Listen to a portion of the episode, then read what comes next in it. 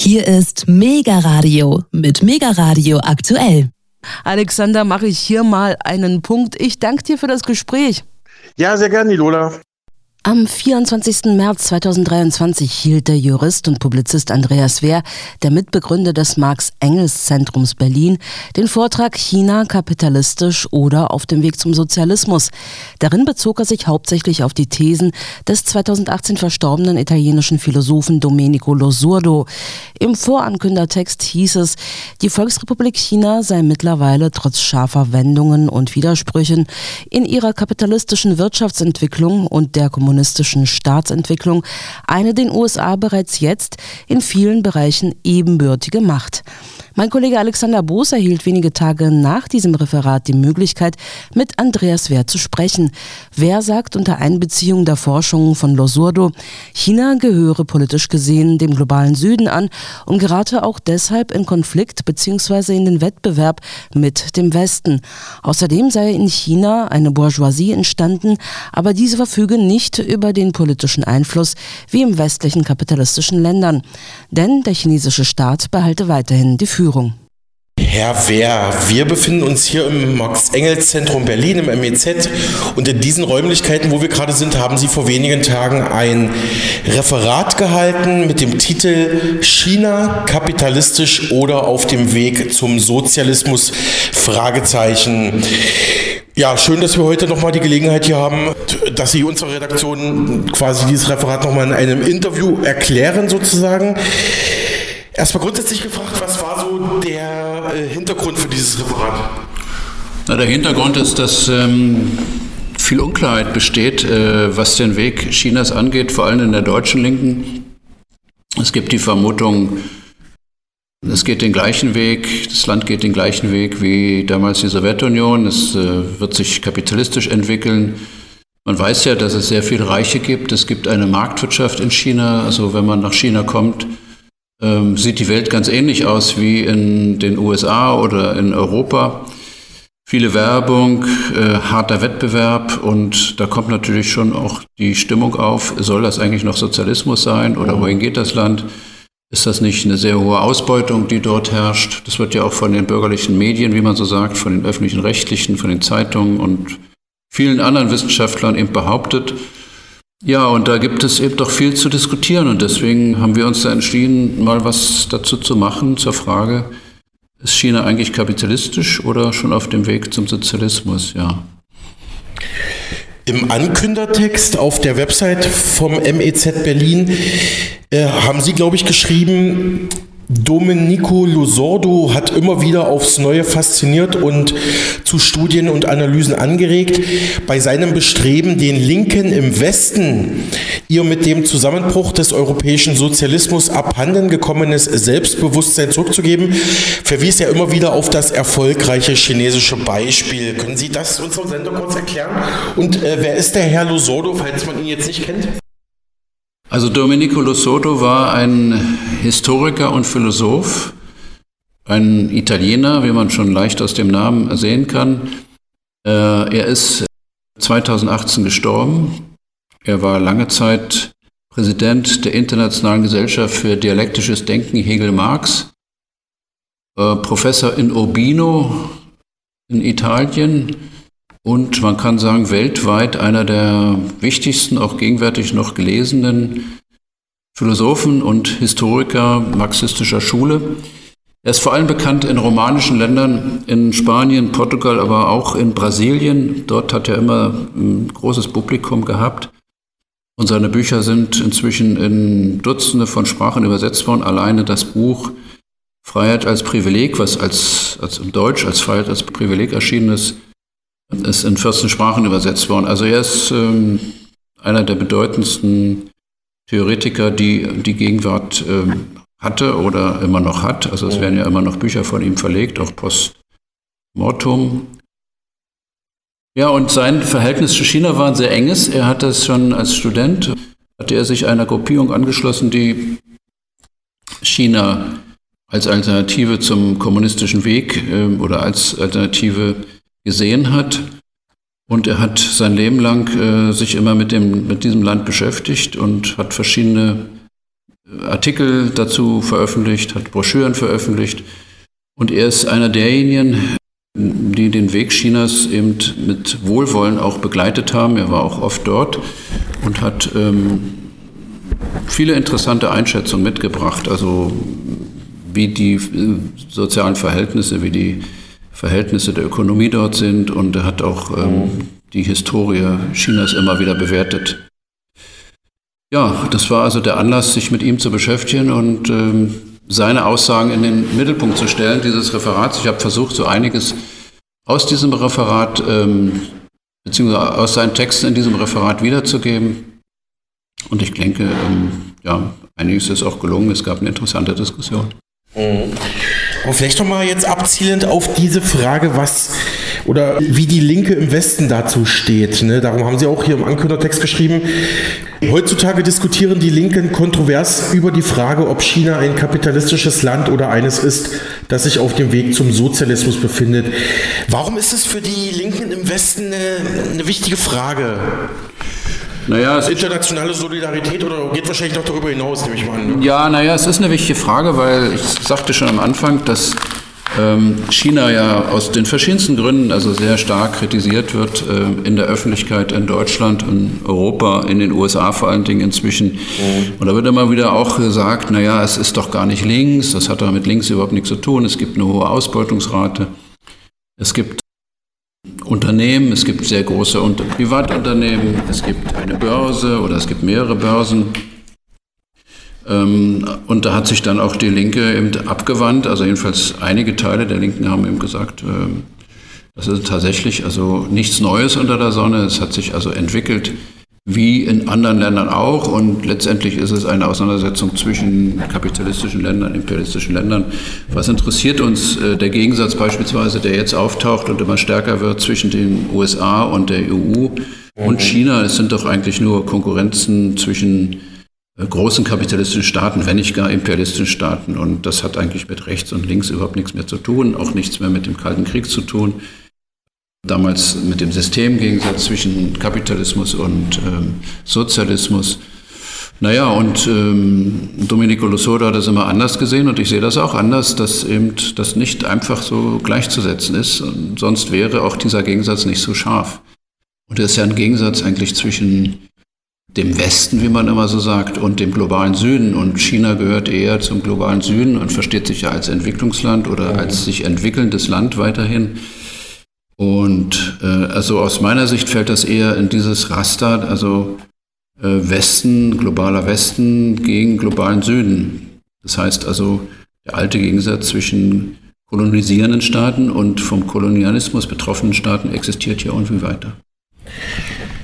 Können Sie noch mal ganz kurz die Hauptthese von Domenico Lusordo äh, beschreiben? Ist die dann auch Ihre Hauptthese? Überschneiden Sie sich da? Sie, Sie beide als Autoren, als Publizisten, Referenten? Ja, also, das, äh, seine Hauptthese ist, ist ähm, also man könnte sagen zwei Hauptthesen, ich will sie versuchen zu verbinden.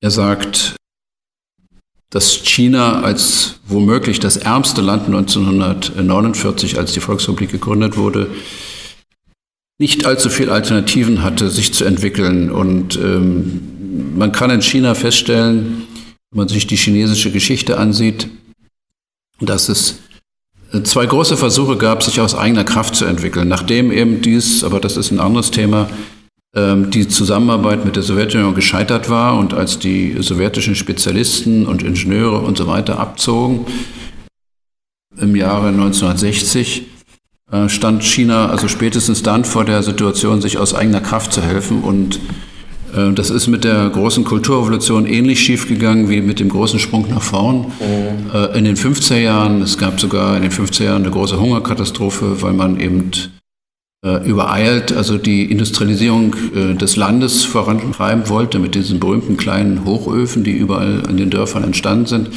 Und dann später in der Kulturrevolution, also die Möglichkeit oder die Fähigkeit, sich aus eigener Kraft mit einer gigantisch großen Arbeiterklasse sozusagen zu industrialisieren, das, ist, äh, das hat nicht funktioniert. Also man hat in China festgestellt, dass ähm, die Produktivkraft also sich nicht so entwickelt hat wie zum Beispiel in Japan, und in anderen Ländern und man blieb immer weiter zurück. Also der Abstand zu den entwickelten Ländern wurde immer größer. Sodass also China gar keine Alternative hatte, und das ist jetzt die These von Domenico Losodo und ich denke, die kann man auch teilen und man sollte sie teilen. Äh, China keine Alternative hatte, als nach Maos Tod 1976 und nach dem Ende der Kulturrevolution dann 1979, also starke Elemente der ja, man muss sagen, der kapitalistischen Wirtschaft äh, zu integrieren, also mit den Sonderwirtschaftszonen in, in Guangdong, in Shenzhen und so weiter in der Nähe von Peking hat man also experimentiert und hat im großen Stil ausländisches Kapital reingelassen. Und es ist natürlich auch eine, eine Bourgeoisie entstanden. Das ist sozusagen die zweite These von Domenico Losodo, dass er sagt, jawohl, es ist eine Bourgeoisie entstanden, das ist also es gibt große privatkapitalistische Unternehmen, es gibt natürlich auch noch sehr starke staatliche. Also China ist auch von dort aus nicht einfach nur kapitalistisch, sondern es gibt auch noch sehr viel staatliches äh, Eigentum. Mhm. Aber es gibt eben sehr reiche Menschen, die auch eben damit protzen. Aber diese Bourgeoisie, die entstanden ist, hat nicht die politische Macht. Das ist der große Unterschied zu den westlichen Ländern. Sie verfügen nicht über eigene Medien, sie haben wenig Einfluss in den Medien. Äh, sie haben keine eigenen Parteien. Es findet kein Wettbewerb zwischen Sozialismus und Kapitalismus im Lande statt, sondern die Führung hat weiterhin die kommunistische Partei. Und die kommunistische Partei hat ja sogar also die Privatunternehmer ermuntert, Mitglied der Partei zu werden. Und es sind ja auch viele Mitglied geworden, mhm. können dort ihre Interessen einbringen. Aber letztendlich ähm, zeigt sich immer wieder, auch in den Konflikten der letzten Jahre, die Domenico Losode nicht mehr erlebt hat, der letzten drei, vier Jahre, in China, dass die Partei ähm, in der Lage ist, auch sehr große ähm, privatkapitalistische Unternehmer also in den Griff zu bekommen. Das ist also in der letzten Zeit also insbesondere mit Alibaba passiert.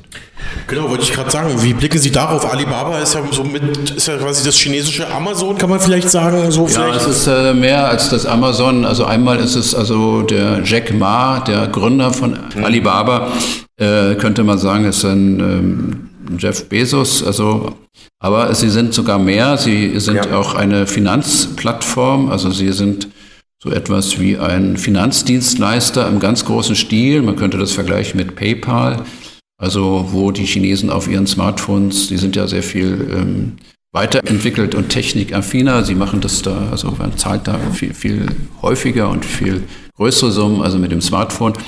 Ja, und da hat eben Jack Ma also dieses Gebiet auch eben für sich entdeckt mit dieser ähm, neuen, mit diesem neuen Sektor Ant innerhalb des Konzerns Alibaba. Und da ist interessant, er hat das dann versucht an, und ja, hat es versucht an die Börse zu bringen in New York. Das war schon mal ein Affront für die Führung in Peking. Also das Kapital sollte woanders gesammelt werden und hätte also seinen Standort auch woanders gehabt, also mit allen aufsichtsrechtlichen Bedingungen, die es dann gibt. Also und ähm, dieses Unternehmen hätte eine ungeheure Macht gehabt, äh, weil es eben von Hunderten von Millionen Chinesen also diese, diese Daten dann äh, sammelt und verknüpft mit dem, was Alibaba sonst ist, nämlich eine große Plattform, äh, Handelsplattform, ähnlich wie Amazon. Und äh, da gab es schon sehr große Klagen, insbesondere von mittelständischen chinesischen Unternehmen, von kleinen, aber auch von den großen Banken in China, die gesagt haben, hier entsteht ein, ein Konzern, der nicht mehr geregelt wird von der Bankenaufsicht in China. Und dann kam es äh, von heute auf morgen, dass eine Woche vor diesem Börsengang, der der größte der Weltgeschichte sein sollte, also größer als bisher alle amerikanischen und auch chinesischen. Also es wäre ein neuer Rekord gewesen und dann hat die chinesische Führung eine Woche vorher aus diesen Gründen äh, verfügt, also dieses wird nicht stattfinden und hat das hat äh, Jack Ma veranlasst, das abzusagen. Es war ein gigantischer Verlust, also für die Kapitalanleger. Und seitdem ist die Aktie auch runtergegangen und Jack Ma ist faktisch entmachtet. Ähm, diese Finanzplattform Ant hat sich ähm, wurde also wieder unter Kontrolle der chinesischen Behörden gestellt, Finanzaufsicht. Es ist eher ein Konflikt, man könnte sagen, als wenn in den USA oder in der Europäischen Union Google oder Facebook, also der Meta-Konzern oder auch äh, Amazon zerschlagen worden wäre. Und das, das kann eben eine Führung offensichtlich in Peking tun, aber die Führung in Washington oder auch die Europäische Union in Brüssel kann das nicht tun. Und das ist schon ein großer Unterschied. Mhm. Also mit der Analyse von Karl Marx zu sprechen, die Bourgeoisie hat in China nur einen wirtschaftlichen Einfluss, aber keinen politisch-gesellschaftlichen.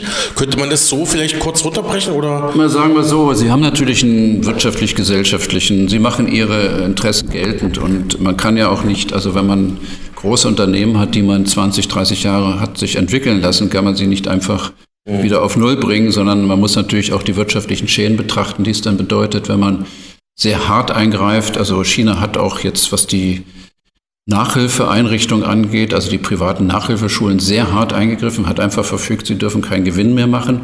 Das war ein Milliardengeschäft, also von, weil in China also fast alle Kinder, die Universität besuchen wollen, also den höheren Schulabschluss bewerkstelligen wollen, die müssen also privaten Unterricht haben und äh, weil die Schulen das gar nicht alleine bringen und weil der Wettbewerb so hoch ist.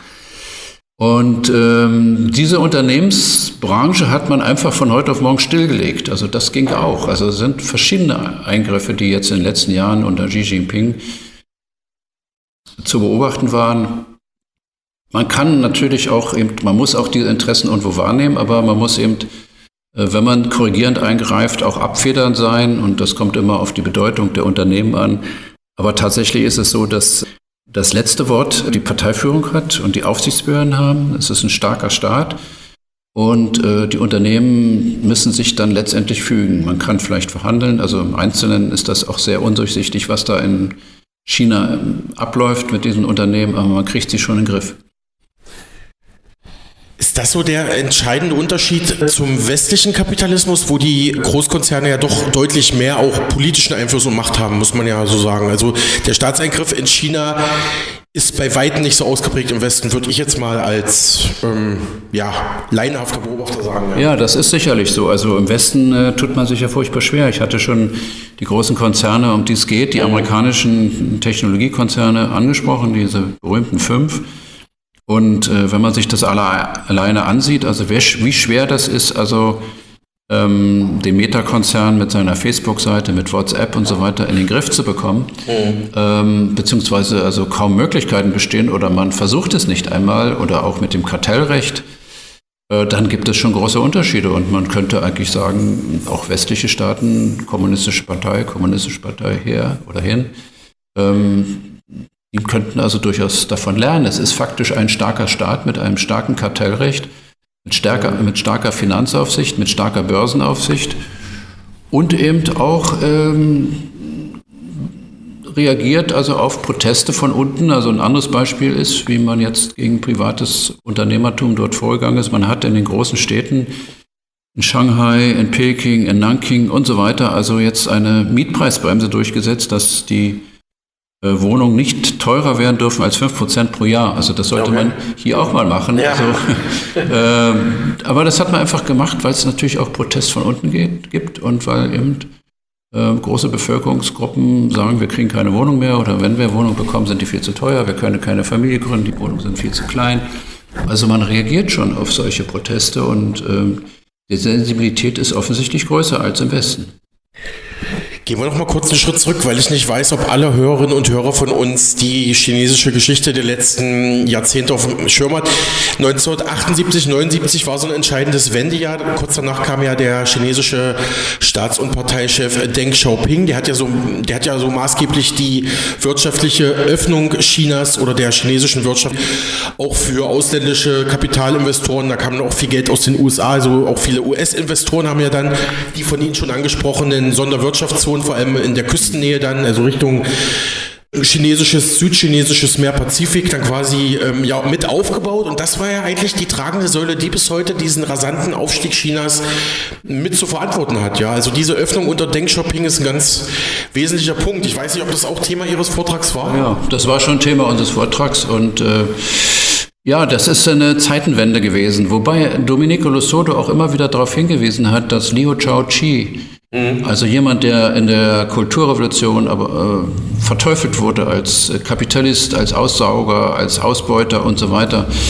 Furchtbare Karikaturen gab es, äh, die ähm, Liu Chao-chi diffamiert haben und er wurde ja auch äh, gedemütigt.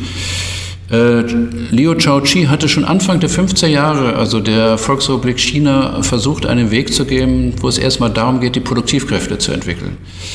Also man wollte gar nicht, also es gab jedenfalls starke Strömungen in der Partei, die also das Unternehmertum gar nicht so verteufelt hat und äh, die Marktwirtschaft durchaus als möglichen Weg begriffen hat. Und äh, Domenico Losoto hat immer wieder gesagt oder auch geschrieben, dass diese Zwischenphase des, des Setzens auf eigene Kräfte, also dieser große Sprung nach vorn, und auch die Kulturrevolution letztendlich also eine Unterbrechung dieses Wegs war. Also man müsste das auch so sehen, dass, okay. dass das also von Anfang an also in diesem China angelegt war. Das hieß ja auch immer am Anfang, auch Mao Zedong stand noch am Anfang 52, 53 zu dieser Politik. Das hieß ja auch immer das neue China, das demokratische China. Es gibt auch ein Presseorgan, das heißt heute noch Neues China. Also man hatte gar nicht so orientiert auf ein sozialistisches oder gar kommunistisches China, sondern es war erstmal der Weg der nationalen Befreiung und eben ähm, unter Berücksichtigung der nationalen Besonderheiten. Und das, diese nationale Besonderheit von China ist, dass erstmal die Grundlagen für einen Sozialismus geschaffen werden müssen. Ja, man sagt ja jetzt, ja. Ähm, man hat bestenfalls einen gemeinsamen Wohlstand erreicht, einen bescheidenen gemeinsamen Wohlstand. So wurde es immer wieder auf Parteitagen auch gesagt in den letzten Jahren. Und bescheiden wird er als Ja, bescheiden heißt das. Also hat auch, äh, hat auch Xi Jinping jetzt auf dem 20. Parteitag wieder gesagt, also das ist erstmal erreicht worden. Das ist ja auch ein Unterschied zur Sowjetunion und der DDR. Die haben immer gesagt, wir leben im Sozialismus. Und dann haben die Leute gesagt, also wenn das Sozialismus ist, also dann äh, habe ich mir was anderes darunter vorgestellt. Und das ist auch nicht das, was Marx gesagt hat. Mhm. Also von der Freiheit, also morgens also das zu machen und abends das. Oder ähm, also deutliche Arbeitszeitverkürzung. Das, das China macht das anders und sagt, also wir wollen bestenfalls eine Vorstufe des Sozialismus bis 2049 erreichen. Das ist ja der 100. Jahrestag ähm, der, äh, der Ausrufung der Volksrepublik. Und naja, die sind eben bescheidener und sie wissen also über ihren langen Weg. Sie sind ja auch, was das Bruttoinlandsprodukt angeht, pro Kopf, also noch deutlich hinter den westlichen Ländern zurück. Ja, also das ist, das stimmt, ähm, ja. auch wenn sie in der Masse schon auf, äh, zu den USA aufgeschlossen haben, aber wenn man die, das pro Kopf umrechnet, dann ist doch ähm, das noch sehr bescheiden. Also, mhm. Es gibt wohl nicht mehr die bittere Armut, die hat man überwinden können. Eine riesige Leistung äh, dieses Landes, aber es gibt eben einen bescheidenen Wohlstand. Das ist wohl das richtige Wort. Mhm. Genau, das 100-jährige Jubiläum 2040 ist ja wirklich so ein wichtiges Zieljahr für Peking, auch ähm, jetzt in geopolitisch-militärischer Hinsicht. Bis dahin will man wohl, ich glaube, die größte Flotte der Welt haben und auch noch in anderen militärischen Bereichen so, also auf jeden Fall absolute Weltspitze sein. Aber das habe ich mir noch für später aufgehoben, die geopolitische Eindeutung.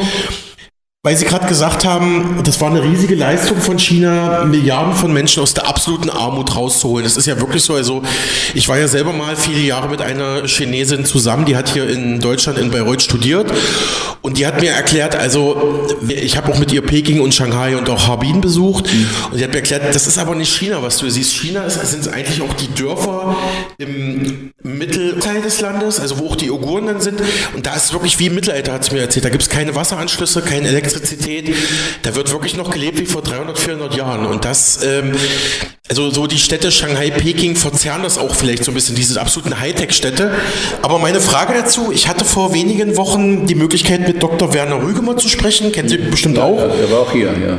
Mhm, genau, äh, bekannter Publizist, der auch viel im Papyrossa Verlag äh, publiziert. Und den seine These ist schon seit Jahren, ich habe schon mehrere Interviews mit ihm darüber geführt, was der Westen nicht anerkennt, ist die riesige Leistung der chinesischen Volkswirtschaft und Politik, Milliarden von Menschen aus der absoluten Armut herausgeholt zu haben. Also dieser, also das ist, das ist eine Leistung, vor allem innerhalb weniger Jahrzehnte, von 1980 bis 2005 vielleicht, so die Drehe.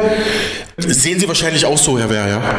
Naja, Milliarden sind es nicht gewesen. Also hunderte Millionen. Hunderte von Millionen. Ich korrigiere mich, ja. Ja, ja, aber eine Riesenleistung, also eine Riesenleistung, da würde ich äh, den Herrn Brügge mal also voll zustimmen. Das ist einer der ganz großen Leistungen, also wenn es überhaupt geglückt ist, also bei einem solchen großen Land, wenn man das mal vergleicht mit Indien, was ja inzwischen auch eine solche hohe Bevölkerung hat, 1,4 Milliarden, also dann sieht man also den deutlichen Unterschied. Also Indien hat eine bittere Armut von Hunderten von Millionen Menschen und in China geht man inzwischen davon aus, dass die schlimmste Armut überwunden ist. Das ähm, ist eine riesige Leistung und sehr interessant. Ich habe mich jetzt damit auch beschäftigt in der Vorbereitung auch äh, dieses Referats. Es gibt da auch Untersuchungen, wie hat China das eigentlich gemacht? Und äh, das sind, äh, sie sind ganz, ganz viele Maßnahmen sind ergriffen worden. Also man hat einmal, ist es natürlich so, dass ähm, mehr als 100 Millionen Menschen vom Dorf in die Stadt gegangen sind. Die haben dort bessere Lebensbedingungen. Äh, sie finden dort also bessere Wohnbedingungen als auf dem Dorf. Sie verdienen deutlich mehr, auch wenn sie sehr schlechte Jobs am Anfang haben, einfache Dienstleistungsjobs, aber man kann davon leben, man kann also besser auf, davon leben als auf dem Lande. Mhm. Aber der zweite Weg war also das Land auch zu entwickeln. Und äh, was ich da gelesen habe und was ich da gehört habe, war vor allen Dingen, dass man eine ungeheure Anstrengung unternommen hat, um Basisinfrastruktur in die Dörfer zu bringen. Also äh, Strom, Trinkwasser, Abwasser, aber vor allen Dingen auch gute Kommunikationsmöglichkeiten. Also das Netz ist wirklich in China, also es wird immer wieder gesagt, bis ins letzte Dorf gelegt worden, also mit Breitbandkabeln, ja. Äh, was man hier nicht hat. Und das hat die Möglichkeit gegeben, den Bauern, also die Möglichkeit, also ja, die, die Chance äh, einzuräumen, also auch wirtschaftlich aktiv zu sein, ihre Produkte in den Städten zu verkaufen, anzubieten. Also es gibt inzwischen Millionen von chinesischen Bauern, die auf dem Weltmarkt ihre Produkte anbieten. Also nicht unbedingt jetzt ähm, Nahrungsmittel, die würden ja verderben, aber sie produzieren im Nebenerwerb irgendwas. Äh, meistens äh, ist, sind das so Manufakturtätigkeiten, es wird irgendwas äh, aus Holz hergestellt oder Metall oder sonst was. Und das wird äh, über die Netzwerke, also dadurch, dass man angebunden ist, aus, mit dem, das Dorf ist verbunden mit dem World Wide Web, www, hat man die Chance also wirklich zu konkurrieren und seine Produkte dort zu verkaufen. Das hat offensichtlich zur Gründung von Millionen kleinen Unternehmen geführt und die Leute verdienen damit etwas, sie können ihre Kinder besser ausbilden, sie können äh, ihre Gesundheit damit äh, besser pflegen und sich bessere Nahrungsmittel kaufen. Also das ist nicht nur der Weg also in die Stadt, sondern ist auch der Weg, das Dorf zu qualifizieren und die Menschen auf dem Dorf die Chance zu geben, also wirtschaftlich aktiv zu sein. Und was ich auch sehr eindrucksvoll fand, ist, dass die enorme große Summe, die man Jahr für Jahr investiert und die genauen Überprüfungen, also sind Hunderte von, Hunderttausende von hauptamtlichen Kadern, also der Partei, aber auch des Staates, also in die Dörfer geschickt worden, um die Leute zu betreuen. Und die arbeiten dort mit genauen Berichtswesen und äh, da wird genau dokumentiert, warum klappt das nicht, warum funktioniert jenes nicht, mhm. was können wir besser machen und äh, wie können wir die Leute ermutigen, äh, aus dieser Armut herauszukommen. Man will also auf keinen Fall, und das hat man bisher auch weitgehend vermeiden können, eine Alimentierung, also eine einfach, dass man sagt, wie das vielleicht auch hier ist, also man zahlt denen irgendwie eine Sozialhilfe oder äh, Hartz I oder Hartz II oder Hartz IV, sondern ähm, man will, dass die ähm, beruflich äh, auf eigene Beine stehen, auf eigenen Beinen stehen und dass sie ihre Existenz selbst sichern können. Und da ist man sehr erfolgreich gewesen. Das sind also wirklich Beispiele, die weltweit anerkannt werden für viele Länder in Lateinamerika, in Afrika. Mhm. Und das wird auch bewundert und man versucht das zu kopieren, aber man muss eben sehen, China hat unglaubliche, Führung hat unglaublich viel Geld, also da auch eingesetzt. Ohne das geht das nicht. Also dieses westliche, die westliche Entwicklungspolitik, mal hier einen Brunnen zu bohren und dort einen Brunnen und eine NGO zu beschäftigen und hier eine Mädchenschule aufzumachen und dort eine, also das ist nicht der chinesische Stil. Wenn, dann machen die das also im großen Stil und äh, verwenden also gigantische Mittel. Also ist man da tatsächlich dran, auch die Dörfer jetzt immer weiter in die Zivilisation zu bringen, auch mit großen staatlichen Maßnahmenpaketen, auch mit einer sehr ähm, auch personellen Abdeckung, dass da auch wirklich Sachen dann auch gemeldet werden, die dann schieflaufen und dann kann man es natürlich in so einem Zentralstaat, wie es die Volksrepublik China ist, natürlich vielleicht auch etwas anders managen. Ja, ähm, genau, da haben Sie noch den zweiten Punkt, den ich noch zu Dr. Werner Rügemer ansprechen wollte, auch schon gesagt.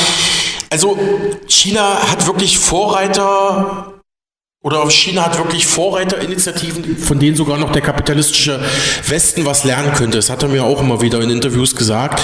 Auch teilweise im Klimaschutz ist China in manchen Bereichen schon weit, weit mehr vorne, als wir denken, ja. Ja, naja, das ist natürlich so. China versteht sich selbst und wird auch von der internationalen Gemeinschaft verstanden als sich entwickelnder Staat und hat mhm. damit andere äh, Bedingungen im Kampf gegen den Klimawandel als zum Beispiel die Bundesrepublik Deutschland oder Länder wie Frankreich, Italien, Großbritannien oder vor allem die USA, die ja ähm, größtenteils verantwortlich sind für die hohe CO2-Emission der letzten 200 Jahre. Und äh, China äh, kommt er jetzt erst oder ist jetzt erst in den letzten Jahrzehnten in den Rang eines Industrielandes gekommen. Und durch die nachholende Entwicklung äh, ist natürlich der Ausstoß äh, von Emissionen in China sehr, sehr hoch. Man hat also am Anfang äh, sehr stark auf die industrielle Entwicklung gesetzt, ohne Rücksicht, ob das jetzt ein Kohlekraftwerk ist oder ob man mhm. Flüsse verschmutzt. Und China hat eine sehr, sehr starke Umweltverschmutzung gehabt und hat sie teilweise immer noch. Mhm. Aber sie haben dort schon lange begriffen und sind dort also auch aktiv in der Klimaschutzbewegung der Welt. Also das Pariser Protokoll ist und so weiter von ihnen unterschrieben worden und man hat sich klare Ziele gesetzt, also diese Emissionen zu reduzieren. Das ist natürlich sehr schwer, weil man wie andere sich entwickelnde Länder immer im Blick haben muss, dass es geht ja auch darum, also den Stromverbrauch zum Beispiel äh, hochzuhalten, um die Industrie wirklich also funktionieren zu lassen. Und die Leute sind ja darauf angewiesen, ähm, für ihren privaten Haushalt und so weiter, also Energie zu haben. Man kann nicht einfach die Kohlekraftwerke, die nun mal existieren, von heute auf morgen stilllegen. Man muss sogar, teilweise baut man sogar noch weitere.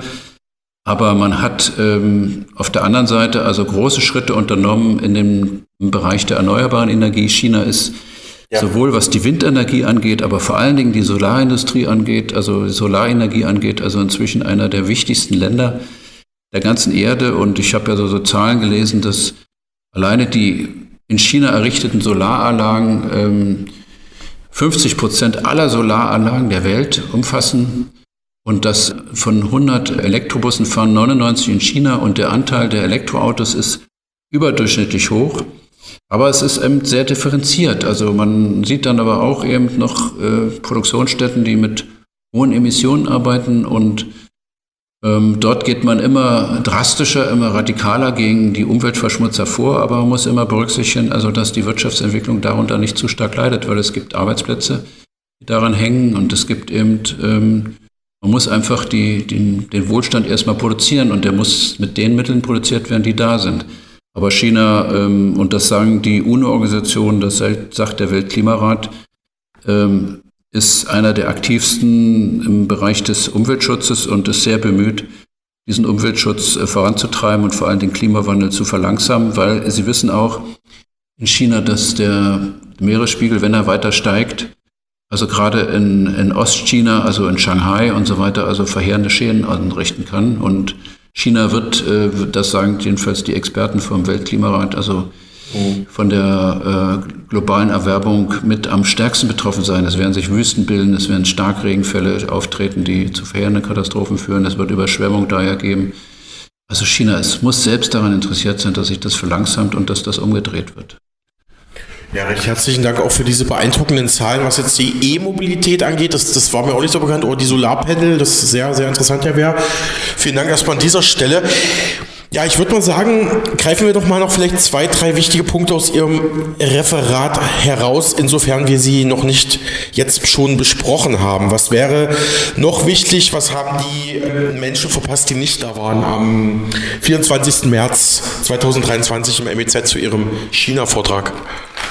Ja, es ist natürlich so, dass ähm, Domenico Losodo, wer ein bisschen was von ihm gelesen hat, wer schon mal von ihm gehört hat, der weiß, dass er ähm, die Revolution in China als auch in, in Russland damals ähm, äh, nicht einfach ähm, als Ergebnis eines Bewusstwerdungsprozesses, also dass sich dort marxistische Intellektuelle ausgebreitet haben, die die Leute aufgeklärt haben, eine kommunistische Partei gegründet wurde, erst in Russland, später dann in China. Ähm, so einfach war das nicht, sondern er hat immer wieder darauf Wert gelegt, die Parallelität zu beschreiben zwischen der nationalen Befreiung und ähm, der, der sozialen Revolution. Und äh, er hat da so ein wunderbares Beispiel, wenn ich das mal vielleicht sogar erwähnen kann oder vorlesen kann. Er hat einmal gesagt, dass in China, man kann sich das nur so vorstellen, äh, dass die Revolution in China nur gesiegt hat, weil es, weil die Bevölkerung, weil die aufgeklärten Menschen, also die Bürgerlichen auch, die dann eben ähm, fasziniert waren von der kommunistischen Idee, dass die begriffen haben, diese Idee könnte China aus dieser äh, Malaise, aus der Situation herausführen am Ende des 19. Jahrhunderts, also 100 Jahre Opfer also des Imperialismus zu sein, des Kolonialismus zu sein. Das begann ja 1842 mit den Opiumkriegen. Höhepunkt war der Boxeraufstand, also der so genannt wird, weil die Faust also das Symbol war der aufständischen Chinesen und eine Allianz Kolonialisten, also von, von Kolonialländern, also von kolonisierenden Ländern, imperialistischen Ländern damals, äh, hat also diesen Boxeraufstand niedergeschlagen und es war also ein immer wieder neues Anlaufen. Also wie kann man ähm, die Fremdherrschaft loswerden? Wie kann man die Zerstückelung des Landes loswerden? Äh, man hat Hongkong verloren, man hat Macau verloren, man hat Tsingtao an das Deutsche Reich verloren, man hat die Mandschurei an Japan verloren, Russland hatte, damals das zaristische Russland hatte äh, Port Arthur, also den großen Hafen in Besitz genommen, verfügte über große Eisenbahnlinien. Also es war ein zerstückeltes, gedemütigtes Land. Mhm. Und ähm, Losoro hatte einmal in seinem Buch gesagt, Flucht aus der Geschichte, die russische und chinesische Revolution bedeutet, der Marxismus-Leninismus ist die nach langer Suche endlich gefundene Wahrheit der ideologischen Waffe, die in der Lage ist, den Sieg der nationalen Revolution in China zu gewährleisten und das Land dahin zu bringen, die halbfeudalen und halbkolonialen Verhältnisse zu überwinden. Diese Suche hatte schon mit dem Opiumkriegen begonnen, noch vor der Entstehung des Marxismus-Leninismus, ja noch vor dem Marxismus überhaupt. 1840, also das ist sind der Beginn der, der Opiumkriege, war Marx noch ein junger Student es ist nicht der Marxismus, der die Revolution in China hervorruft, sondern der hundertjährige Widerstand des chinesischen Volkes, das nach mühsamer Suche sein volles Selbstbewusstsein in der Ideologie findet, die die Revolution zum Sieg führt. Also das habe ich dort vorgetragen. Man muss sich das wirklich so vorstellen, dass das ein Instrument ist, mit dem die chinesischen Intellektuellen, die Aufgeklärten, die teilweise auch nach Westeuropa gekommen sind, in Kontakt gekommen sind mit der sozialen Bewegung, mit Sozialisten, mit Kommunisten später, dass die begriffen haben, also hier ist ein Instrument, äh, was wir nutzen können, um diese Demütigung, die nationale Demütigung endlich zu überwinden, um die Zerteilung des Landes äh, zu beenden. Und der entscheidende Punkt war, dass die soziale Frage in den Mittelpunkt gestellt wurde. Und die haben die chinesischen äh, Intellektuellen äh, vor allem beantwortet mit dem Setzen auf die Bauern, auf die riesigen Bauernmassen, die ja. Äh, dann also von Mao mobilisiert worden sind äh, und ähm, dann ja, also äh, die Revolution selbst äh, vollbracht haben. Ja. Also war das eher auch so eine Art, ich sage jetzt mal, utilitaristischer Ansatz, einfach zu sagen, okay, wir, wir versuchen es jetzt einfach mal mit dem Marxismus, Sozialismus uns aus dieser Misere herauszuarbeiten oder ähm, sagen wir das jetzt nur als die nachkommende Generation? Gab es sicherlich noch andere Faktoren in der damaligen Zeit, als man sich dazu entschieden hat? Oder wie würden Sie das beschreiben? Naja, man kann das nicht so sagen, das war so ein Wettbewerb, sondern das hat sich also mit, äh, mit die ähm, Intellektuellen Chinas, also äh, Sun Yat-sen ist da zu nennen, der wichtige Gründervater der Republik China. Äh, 1912 ist die Republik China ausgerufen worden. Ähm, es, haben, es, hat verschiedene Ansätze gegeben. Also wenn wir es mal vergleichen mit Japan, also mit Japan, also Japan konnte der Kolonisierung entgehen, äh, weil eben der Meiji-Kaiser 1866, ähm, 1866, 67, also diesen, diese Modernisierung des Westens also für sich entdeckt hat und ähm, durchgesetzt hat von oben her, also von, vom, vom Kaiserhaus her, vom japanischen Kaiserhaus her, dass die Modernisierung eben stattfinden muss und ähm, viele alte Zöpfe, wie man so sagte, wurden abgeschnitten. Äh, das japanische Militär wurde drastisch äh, modernisiert, also man holte Experten für Gesundheit, für Verwaltung, teilweise aus Preußen, aus Deutschland. Und das Land konnte eine eigene Entwicklung schon im 19. Jahrhundert beginnen. Und ähm, die Versuche, Japan zu kolonisieren, konnten damit unterbunden werden. Das war in China eben ganz anders. Ähm, die ähm, chinesischen Kaiser waren unfähig zur Reform. Mhm. Und dann kam eben, dass die Kuomintang, also die Partei von ähm, Sun Yat-sen, sich ab 1912 auch als unfähig letztendlich erwiesen hat, also das Volk äh, zu befreien und China wieder äh, als einheitlichen Nationalstaat herzustellen. Also die Kuomintang kooperierte mit den USA, mit anderen Mächten und war also in ihrer Entwicklung nicht frei. Und ähm, vor allen Dingen die Kuomintang wollte nicht die, hatte überhaupt kein Interesse an der Befreiung der Bauern, war verankert teilweise im, im Feudalismus, war im Militärapparat verankert. Es gab also große äh, Konkurrenzkämpfe zwischen einzelnen Militärs. Also China drohte auseinanderzufallen, wie das in der Geschichte Chinas lange Zeit der Fall war, in verschiedene bekämpfende Reiche, wie es früher hieß, äh, sich äh, auseinanderzusetzen. Und da waren eben, äh, in diesem Augenblick äh, hatten die chinesischen Kommunisten eben die richtigeren Antworten auf diese Fragen. Und das ist ja nicht so, dass man das, Verstehe, ja. dass man das so einfach so also im Wettbewerb also miteinander konkurrieren lässt, sondern es gab einen Bürgerkrieg, wo das eben entschieden wurde. Ja. Und die chinesischen Kommunisten konnten eben die gigantische Bauernmasse ins Feld führen und damit konnten sie die Japaner besiegen und konnten ihren Beitrag leisten, ihren entscheidenden Beitrag leisten zur Wiederherstellung der Einheit des Landes, zur Abschüttelung der Fremdherrschaft und sie konnten eben dann die Kuomintang besiegen, die eben nicht die Bauern hinter sich hatte. So ist das gekommen. Hier ist Mega Radio aktuell. Weiter geht's mit Mega Radio aktuell und dem Interview mit dem Publizisten Andreas Wehr. Im zweiten Teil dieses Gesprächs geht es unter anderem um die Geschichte Chinas sowie um aktuelle geopolitische Einschätzungen auch zu Taiwan. Die Ostasiatische Volksrepublik China hat sich Wehr zufolge nach einer langen Phase imperialistischer Fremdherrschaft im 19. Jahrhundert wirtschaftlich und politisch emanzipiert, nachdem es zuvor mit dem großen Sprung nach vorn und der Kulturrevolution allerdings auch Rückschläge gegeben hatte. Mit Blick auf andere wirtschaftlich starke Länder in Ostasien Asien wie Japan oder Singapur, sagt wer, man könne hier durchaus von einem asiatischen Weg der Modernisierung und Industrialisierung sprechen, der sehr stark von staatlicher Seite gefördert werde. Zur Frage, ob der Westen vielleicht sogar etwas von der Staatsführung Chinas lernen könne, sagt wer, ein erratischer Boris Johnson oder Schauspieler als Präsidenten wie Wladimir Zelensky oder Ronald Reagan wären in China undenkbar. Außerdem hatte unser Interviewpartner folgende Vorschläge parat.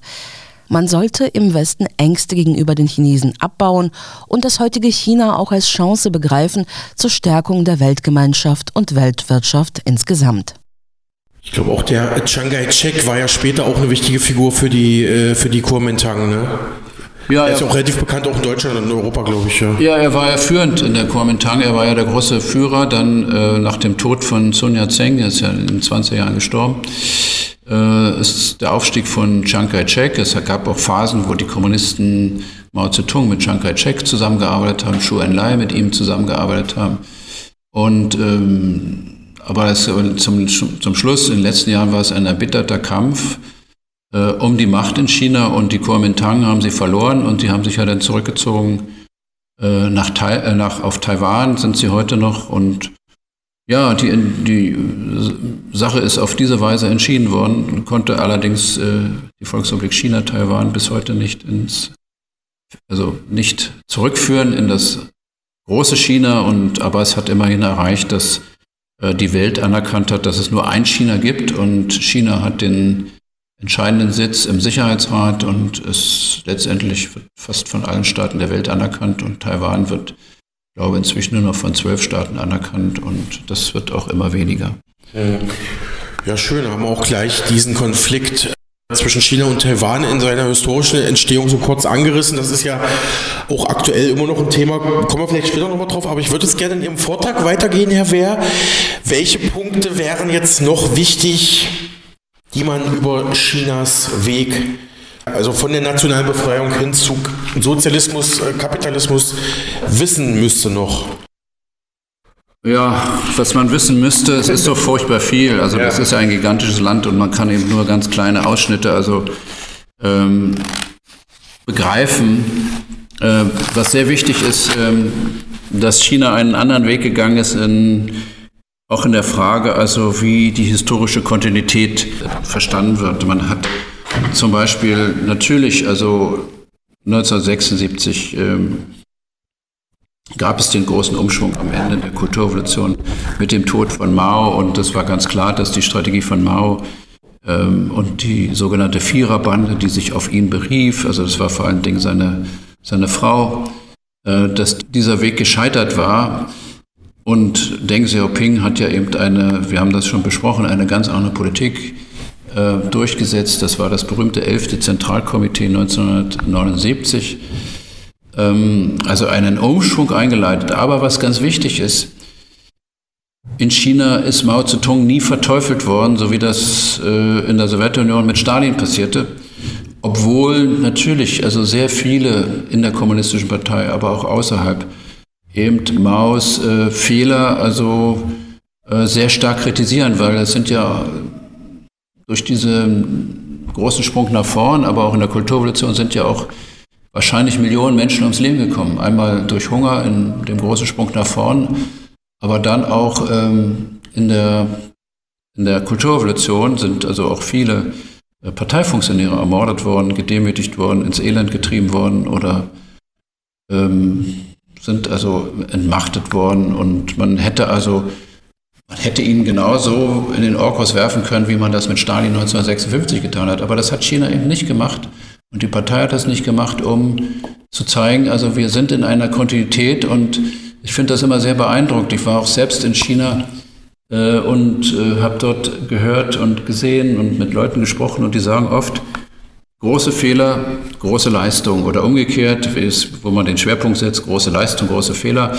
Und es gibt auch äh, von dem Uwe Behrens in seinem Buch, was er da beschrieben hat, also eine Geschichte, wo ihm einer gesagt hat, also Mao Zedong hat zu 70 Prozent alles richtig gemacht, zu 30 Prozent alles falsch. Also da gibt es sicherlich Differenzierung. Es gibt auch Leute, die eben ihn verwünschen. Es gibt auch Leute, die ihn verherrlichen. Aber wichtig ist, dass dieses Porträt noch am Platz des himmlischen Friedens hängt und dass man sich auf ihn beruft und dass man nicht diesen Bruch unternommen hat, dass alles ganz neu gemacht wird, sondern man versteht sich, und das ist vielleicht eine andere Tradition, eine konfuzianische Tradition, man versteht sich in dem langen, in dem, auf dem langen Weg eines, eines Volkes, was eben schon seit Jahrtausenden existiert. Und da ist es die Zeit also von 1949 nur eine kleine Etappe. Mhm. Ich war 2011 auch am Grab von Mao, was Sie gerade angesprochen hatten, und habe da auch äh, ja mit eigenen Augen die Verehrung, die bis in die heutige Zeit anhält, gesehen. Die ganzen weißen Rosen, die stehen ja dafür für Trauer in China. Also ich stand da auch in der Schlange. Ich glaube, ich musste auch, ich glaube, eine knappe Stunde warten, bis ich endlich am Grab selber war. Und da, da waren jetzt auch viele Chinesen dabei, nicht nur Touristen. Ne? Das ist ja das. Aber genau, Sie haben gerade den Konfuzianismus angesprochen. Das ähm, ist ja auch äh, in der Kultur und historischen, in der Kulturforschung, in der historischen, in der sinologischen Forschung bekannt. Der Konfuzianismus spielt eigentlich eine ganz große Rolle, übergreifend, egal welche Staats- oder Regierungs- oder Herrschaftsform gerade in China an der Macht ist.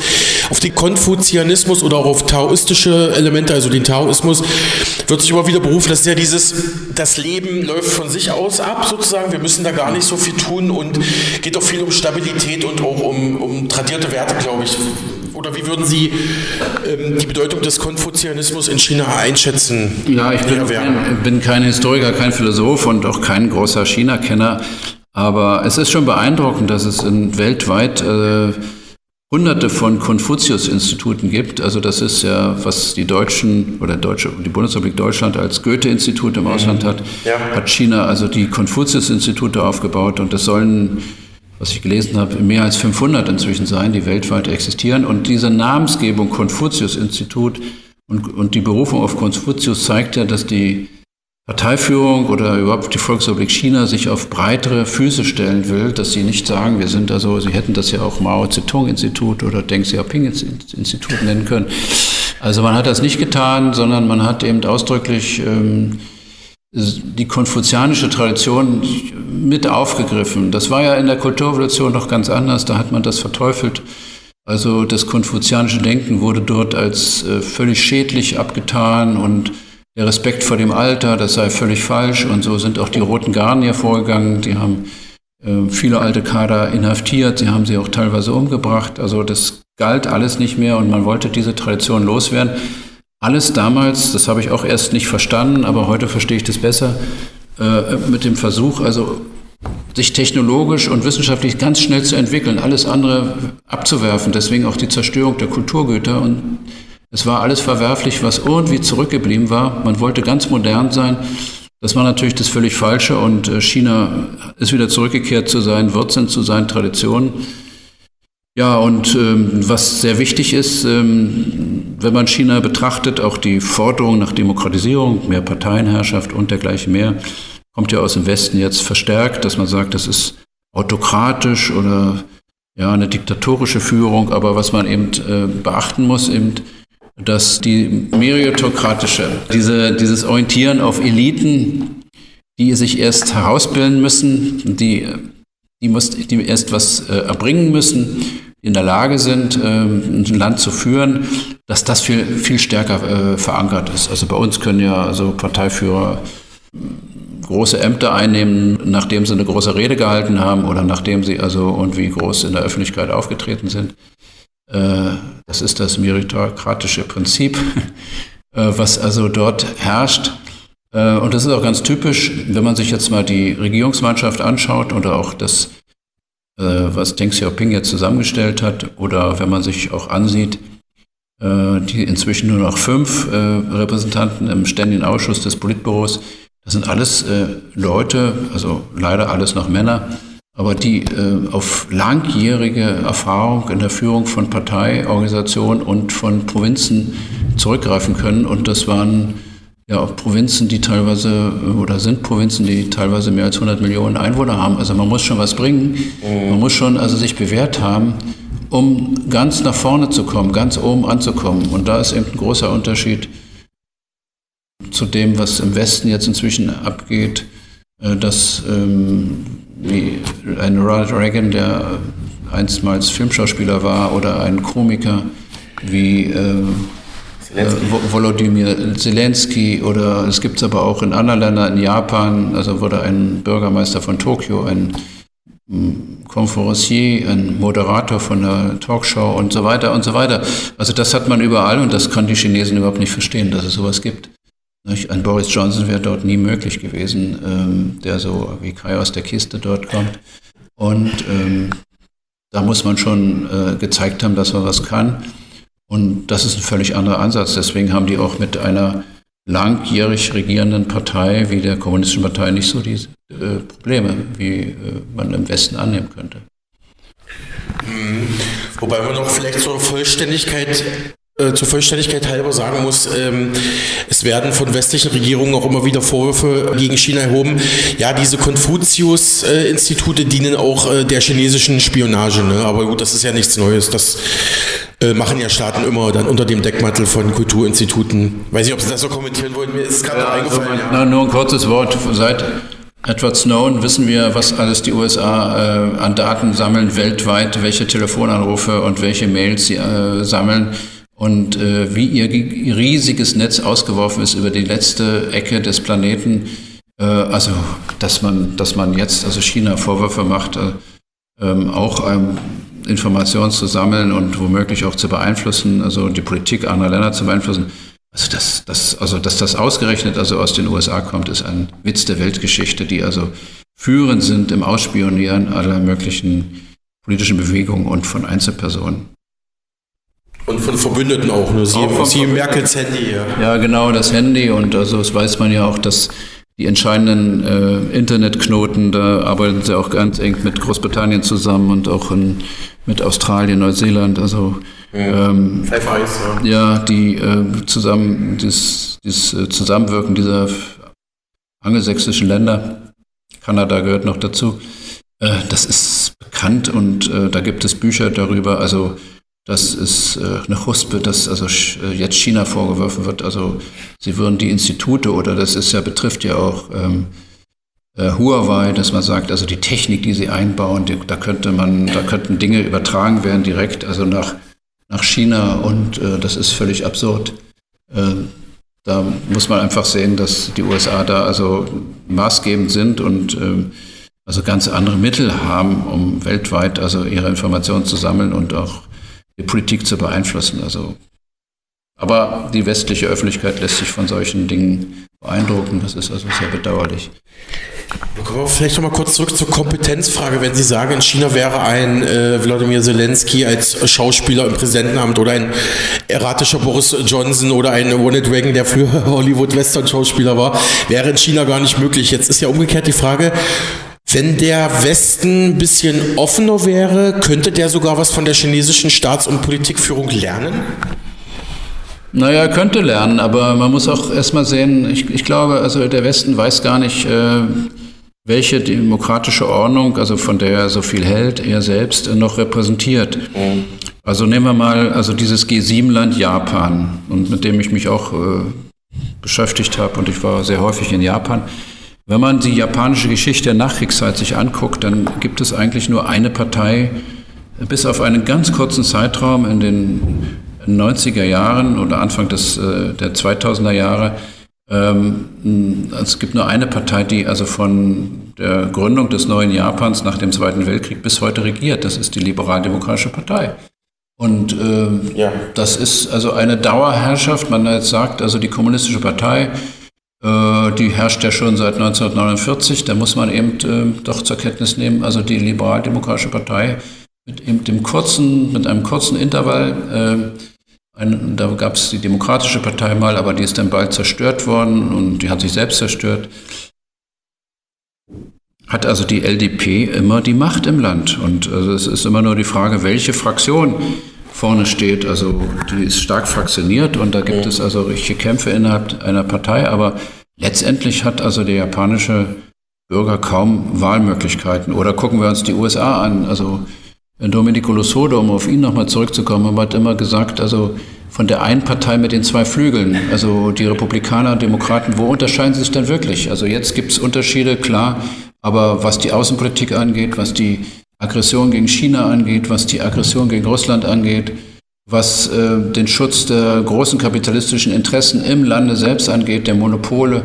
Wir haben vorhin darüber gesprochen, über äh, die großen Internetkonzerne.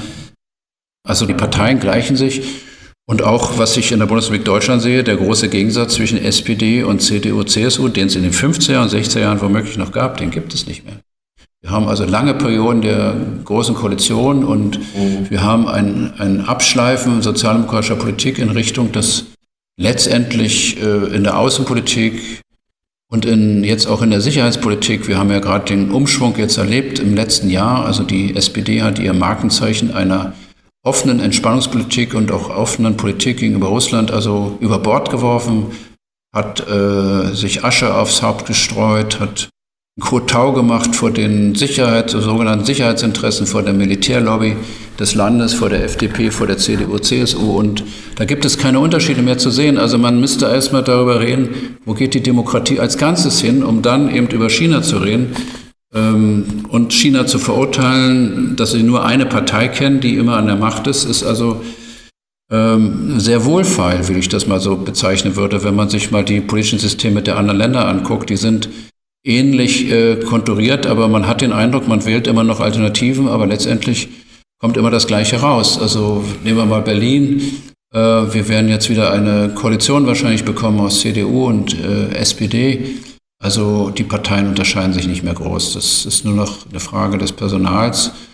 Und äh, ja, wir haben also immer weniger äh, Differenzpunkte, die man nach außen wirklich erkennt und wo man sagen könnte, ich entscheide mich für Rot oder für Schwarz. Also dieser Fall ist kaum noch gegeben und insofern muss man sehen, also man könnte sagen, es gleichen sich die Systeme an. Auch Chinas System, also eine Einparteienherrschaft, äh, ist gar nicht so weit entfernt von dem, was man im Westen hat. Hm. Ja, das Ganze sagen Sie natürlich auch als ehemaliges SPD-Mitglied, Herr Wehr, das kann ich an der Stelle auch sagen. Aber nochmal kurzer Blick zurück nach Japan. Das war sehr interessant. Sie haben gesagt, die äh, langjährig regierende Regierungspartei dort, die Liberal-Demokratische Partei.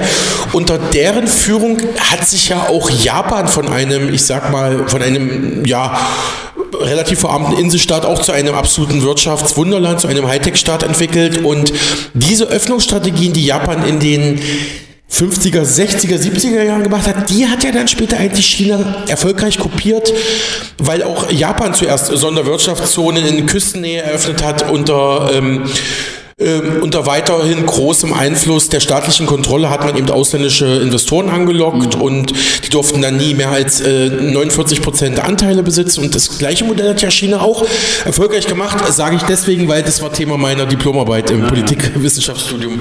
Da kenne ich mich da sehr gut aus, aber Japan und China sind da schon ein bisschen wie Zwillinge, kann man schon so sagen. Ja, das würde ich auch so sehen und da kennen sie sich besser aus. Also das gab das METI, also das äh, Industrieministerium äh, gibt es wohl immer noch, hat das aber an Bedeutung verloren, aber es gab eben eine Phase, wo auch eben äh, Japan systematisch die Industriepolitik betrieben hat und äh, mit großen staatlichen Mitteln, das wissen Sie alles besser, äh, mit großen staatlichen Mitteln, also bestimmte Industrien und bestimmte technologische Linien überhaupt erst begründet hat.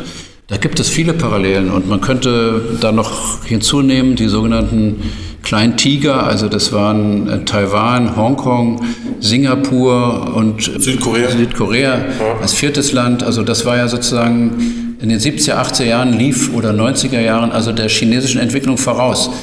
Und äh, China hat ganz viel von Singapur gelernt und ganz viel von Japan. Man könnte eigentlich das zusammenziehen und sagen, es ist ein asiatischer Weg der Modernisierung und der Industrialisierung, der dort äh, erkennbar wird. Und er wird sehr stark von staatlicher Seite befördert. Und in all diesen Staaten hat man eine, man kann sagen, autokratische Herrschaft äh, oder eine, eine Elitenherrschaft äh, mit wenig politischer Auswahl, mit wenig politischen Konflikten, äh, schwachen Gewerkschaften, aber eben auch mit einem gewissen Wohlstand, den eben diese Parteien dann auch garantieren. Ähm, ja, das, äh, das ist eine sehr interessante Überlegung, die immer wieder angestellt wird, dass es vielleicht doch äh, gegenüber diesem liberalen kapitalistischen Weg, also der starken Individualisierung, also des Westens, also eine andere Modernisierung gibt. Und man sagt ja auch immer wieder über Japan, die andere Moderne. Und das könnte man auch über China sagen. Also man sollte sich vielleicht von diesen Ängsten ein bisschen freimachen, dass das jetzt immer noch eine kommunistische Partei ist, sondern eben begreifen, es ist eine andere Moderne, die dieses Land geht. Ja, ich finde, äh, der Begriff der asiatische Weg zur Modernisierung, der asiatische Weg zur Moderne trifft es ganz gut, Herr Wehr, würde ich sagen. Genau, ich hatte es vorhin schon angekündigt, noch ein paar geopolitische Fragen. Ähm, genau, im Ankündertext zu Ihrem Vortrag China kapitalistisch oder auf dem Weg zum Sozialismus heißt es, die Volksrepublik China, ihre Entstehung auf der Woge eines nationalen Befreiungskampfes von epischem Ausmaße, haben wir auch gerade gehört, die ja, äh, die, das, das Leiden Chinas unter imperialistischen Mächten, Opiumkrieg etc., ihre mit scharfen Wendungen und Widersprüchen versehene Entwicklung und Chinas heutiges Potenzial als eine den USA bereits in vielen Bereichen ebenbürtige Macht. Genau, ich hatte es ja vorhin schon angesprochen, bis 2049 will wohl China die größte Militärmacht der Welt sein, zumindest die größte Weltmeerflotte haben, wenn ich das richtig in Erinnerung habe. Auch bis dahin will man auch verschiedene andere soziale und wirtschaftliche Ziele erreicht haben, hatten Sie vorhin gesagt. Aber ist das nicht vielleicht auch ein Grund, warum äh, die US-Regierung so ein bisschen Angst hat vor China? Weil Sie gerade gesagt haben, wir müssen im Westen eigentlich unsere Ängste gegenüber China abbauen. Aber geopolitisch ist das ja schon eine Gefahr für die US-Führung, oder? Naja, die US-Führung ähm, aufgrund des Niedergangs der US-amerikanischen Wirtschaft, die ist ja auch ähm, deswegen niedergegangen, weil viele Unternehmen ja nach China gegangen sind und haben erst China die Arbeitsplätze gebracht, die man eben im eigenen Land abgebaut hat. Äh, die USA haben einen Prozess der Deindustrialisierung durchgemacht oder ja, selbst äh, bewirkt. Und ähm, jetzt stehen sie da als äh, doch nicht mehr so starke wirtschaftliche Macht. Sie haben starke IT-Konzerne, sie haben natürlich noch ähm, im Bereich der Militärtechnologie sind sie sehr stark. Mhm. Aber die USA, und das galt ja vorher für Großbritannien, also der Vorläufer sozusagen der USA als Weltmacht, stützen sich sehr stark ab auf die militärische Macht, die sie weltweit ausgebreitet haben. Es gibt ja über 800 amerikanische Stützpunkte in der Welt und die amerikanischen Flotten sind immer noch beeindruckend und beherrschen die Weltmeere, ähm, sodass man davon ausgehen kann, dass die Militärmacht der USA weiterhin sehr stark ist und womöglich also auch noch stark bleibt. Äh, und sie versuchen also das damit zu kompensieren, was man ökonomisch und also von der Bedeutung des Dollars also inzwischen verliert. Ähm, das ist eine, eine gefährliche Situation, weil man äh, womöglich dann, also wenn man nicht mehr konkurrenzfähig ist gegenüber China, äh, zu Mitteln greift, die Chinas wirtschaftliche Entwicklung beeinträchtigen könnte. Also China ist sehr verletzlich, was die internationalen Wasserwege angeht, also das Erdöl, andere Rohstoffe, auch Kohle immer noch und Eisenerz, aber auch die Produkte selbst, die dann mit diesen Materialien hergestellt werden, ähm, die gehen eben über den Seeweg in die, alle Länder der Welt. Und da ist die Straße von Malakka oder da sind verschiedene Wege durch den Indischen Ozean sehr, sehr verwundbar. Und deswegen rüstet China auch auf und äh, versucht vor allen Dingen in der Flottenpolitik, also mit den USA gleichzuziehen. Äh, das würde China nicht tun, sicherlich, wenn klar ist, dass die USA, also ein solches Land, sich entfalten lassen. Und wenn man das hinnimmt, beziehungsweise auch akzeptiert, dass ein 1,4 Milliarden Land also doch etwas anderes ist als ein Land von, weiß ich nicht, 560 Millionen Einwohner wie die USA gegenwärtig sind, dass äh, die Möglichkeit dann besteht, dass ein solches Land also neben einem existiert. Also wenn die USA das nicht anerkennen, dann wird es also zu womöglich auch militärischen Konflikten kommen. Und da bereitet sich China auf das Schlimmste vor. Und es ist, wird von vielen gesagt, ein Imperium, was im Niedergang ist, und das kann man von den USA sagen, äh, schlägt wild um sich. Und da müssen wir sehr aufpassen. Und da habe ich auch große Befürchtung, dass das also auch Europa betrifft. Und wir werden ja, und wir sehen ja gegenwärtig schon die Entwicklung, dass diese China-Politik, die die USA seit 10, 15 Jahren betreiben, also China darf nicht, also uns überholen. Mhm. China muss gedeckelt sein und muss unseren Regeln entsprechend äh, gehorchen, also dass diese Politik also mehr und mehr die EU übernimmt und dass jetzt also die EU an die Seite der USA geht und nicht sich äh, frei macht von diesen kriegerischen, von diesen hegemonistischen Tönen aus Washington, sondern eben äh, also das mit unterstützt. Das finde ich ist eine sehr bedenkliche Entwicklung, die gegenwärtig also zu beobachten ist. Mhm. Wobei man ja noch dazu sagen kann, dass China geschichtlich, historisch betrachtet eigentlich bis auf ganz wenige Ausnahmen, ganz wenige Episoden eigentlich nie expansionistisch war, sondern immer sich, da kommt ja auch der Name her, als Reich der Mitte gesehen hat, so nach dem Motto, wir sind sowieso sozusagen ähm, der Mittelpunkt der Welt und wir sind so groß, wir müssen jetzt nicht unbedingt expandieren.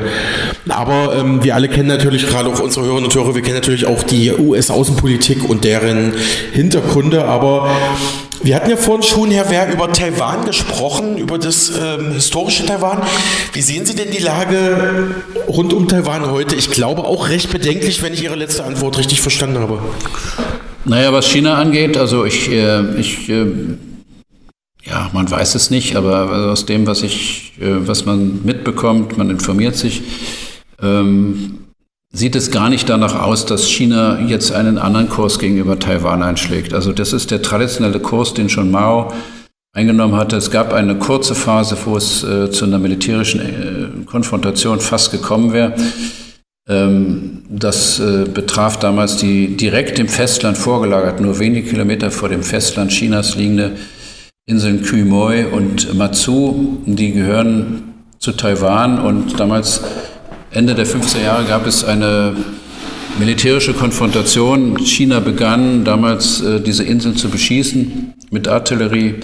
Man erwartete also einen Sturm äh, Taiwans, also, durch, also eine Invasion durch, Volksrepublik, durch die Volksrepublik China. Die ist aber ausgeblieben und das war übrigens also nur am Rande auch einer der großen Punkte, wo sich China mit der Sowjetunion eben auseinanderlebte.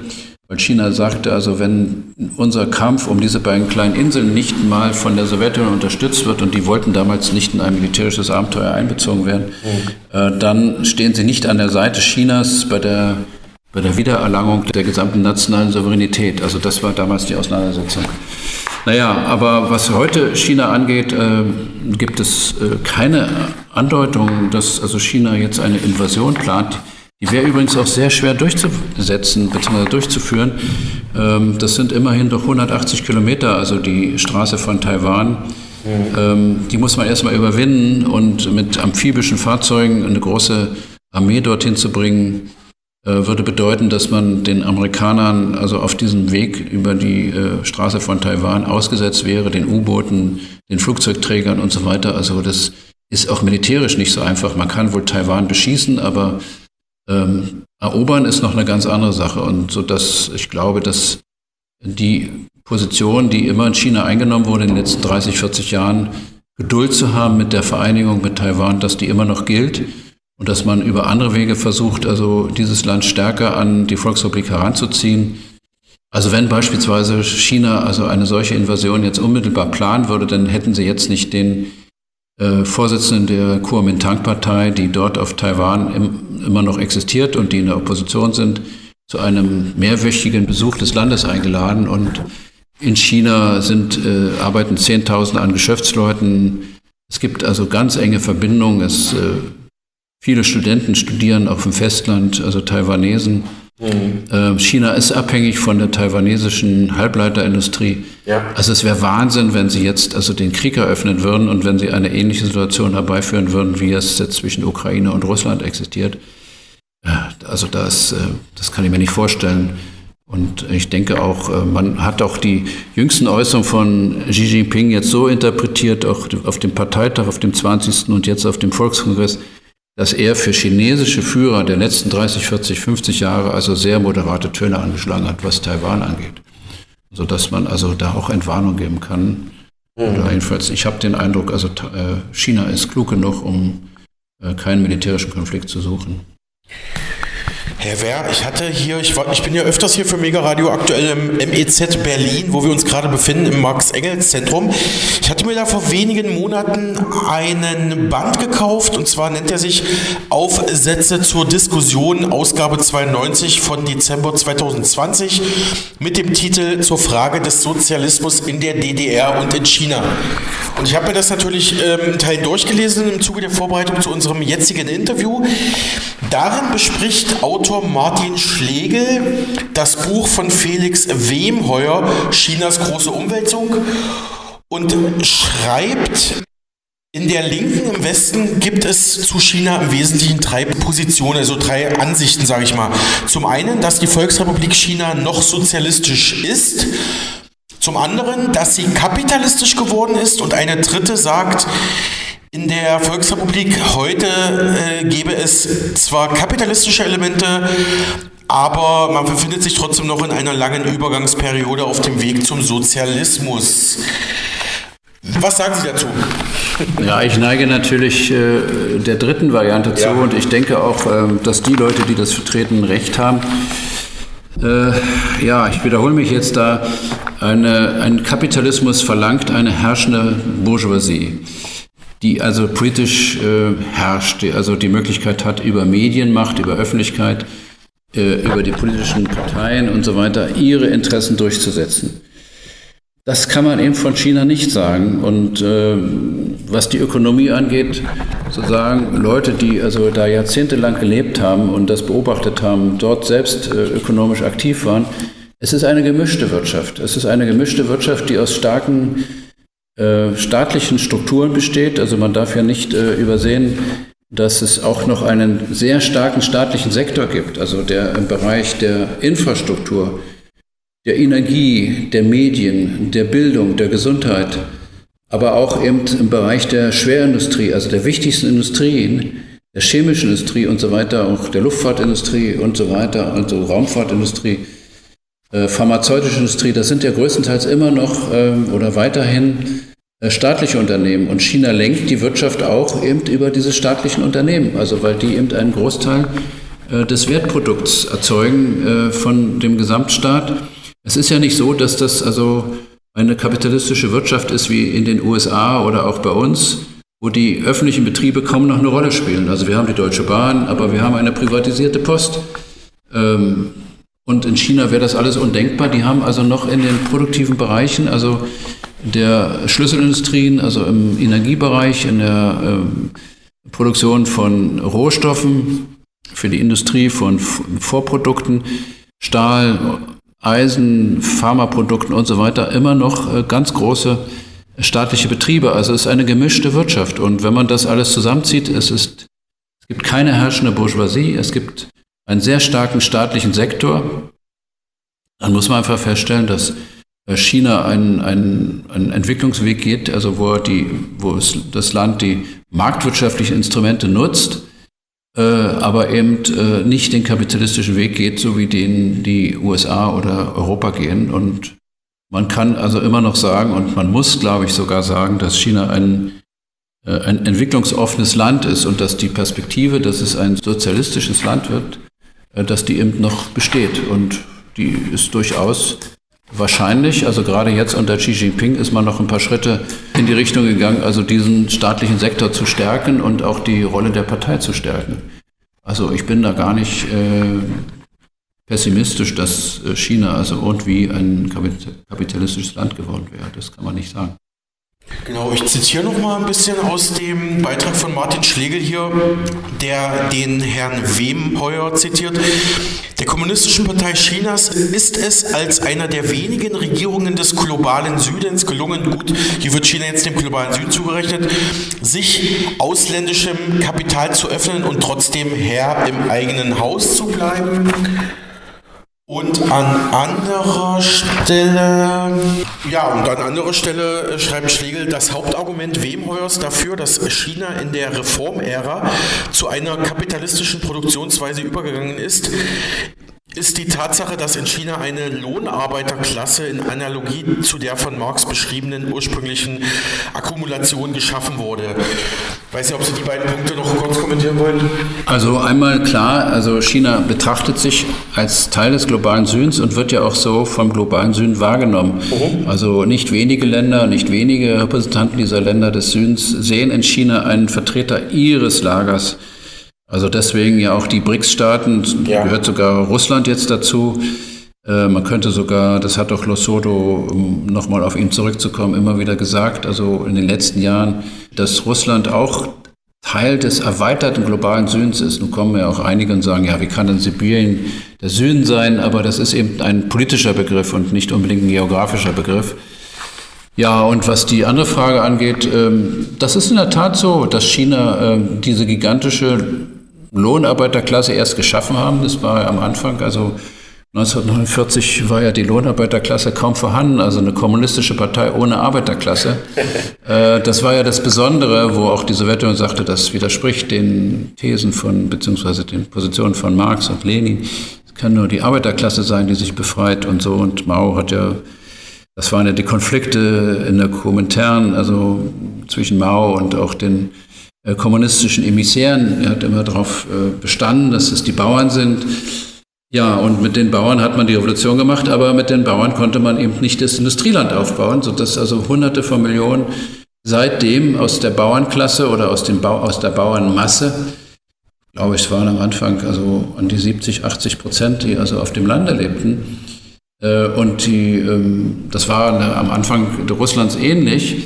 Und die mussten erstmal also dann zu Lohnarbeitern gemacht werden. Und es ist natürlich klar, ähm, das ist nicht das Paradies. Also es war nicht der Sozialismus und schon gar nicht der Kommunismus, sondern es war das Erfordernis, also dieses Land aufzubauen. Und äh, das bedeutet Ausbeutung, also im klassischen Sinn.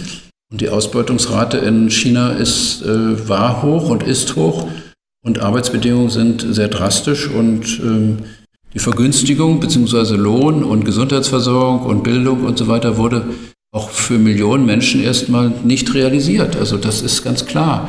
Darüber reden die Chinesen auch ganz offen. Das geht ja auch darum, also das langsam zu verändern, aber es ist nicht das Paradies, es ist nicht, es ist eben anders gelaufen, als die Klassiker glaubten. Die hatten geglaubt, der Kapitalismus entwickelt die Produktivkräfte in einem solchen Ausmaß und so stark, dass letztendlich die Arbeiterklasse also dann, wenn sie die Macht erringt, also die Früchte nur ernten muss von dem Kapitalismus. Aber hier zeigte sich beim Beispiel Russland ja nicht anders. Also die stalinischen, äh, der Terror von Stalin hatte ja auch das Ziel, das Land zu entwickeln, also die Akkumulation erstmal herzustellen, die ursprüngliche Akkumulation, wie Marxisten sagen, erstmal äh, bereitzustellen. Und das galt im extremen Maße für China, das galt erstmal, also diesen Weg zu gehen, erstmal die Produktivkräfte zu entwickeln. Und da ist China noch dabei und auch Russland dabei. Und sie haben noch großen Nachholbedarf. Also das ist ganz anders gelaufen, als ich, als sich die Klassiker das gedacht haben. Also der Sozialismus, wenn man ihn überhaupt so nennen kann, aber die kommunistischen Parteien siegten in unterentwickelten Ländern. Aber wir mussten ja irgendwas machen. Also äh, was, das jetzt, was jetzt passiert in China, ist das Resultat eines langen Lernprozesses. Ich finde diesen Satz von Felix Wemheuer recht treffend zu unserem heutigen Interview. Die Wirtschaft der Volksrepublik China hat sich heute weit vom klassischen Modell des Staatssozialismus entfernt, ohne sich dabei vollständig den liberalen Formen des Kapitalismus anzugleichen. Würden Sie dem zustimmen oder ja, widersprechen? Würde ich eindeutig äh, dem zustimmen. Ich meine, worüber wir noch gar nicht geredet hatten, natürlich hat China auch sehr genau also die Sowjetunion studiert. Das war ja lange Zeit so, dass man erst an der Seite der Sowjetunion äh, stand oder beide Staaten hatten äh, ein enges äh, Verhältnis in den 15 Jahren. Dann ging es sehr weit auseinander. Ähm, will ich jetzt nicht im Einzelnen darstellen. Es gab eine, wirkliche Feindschaft zwischen der Sowjetunion und China.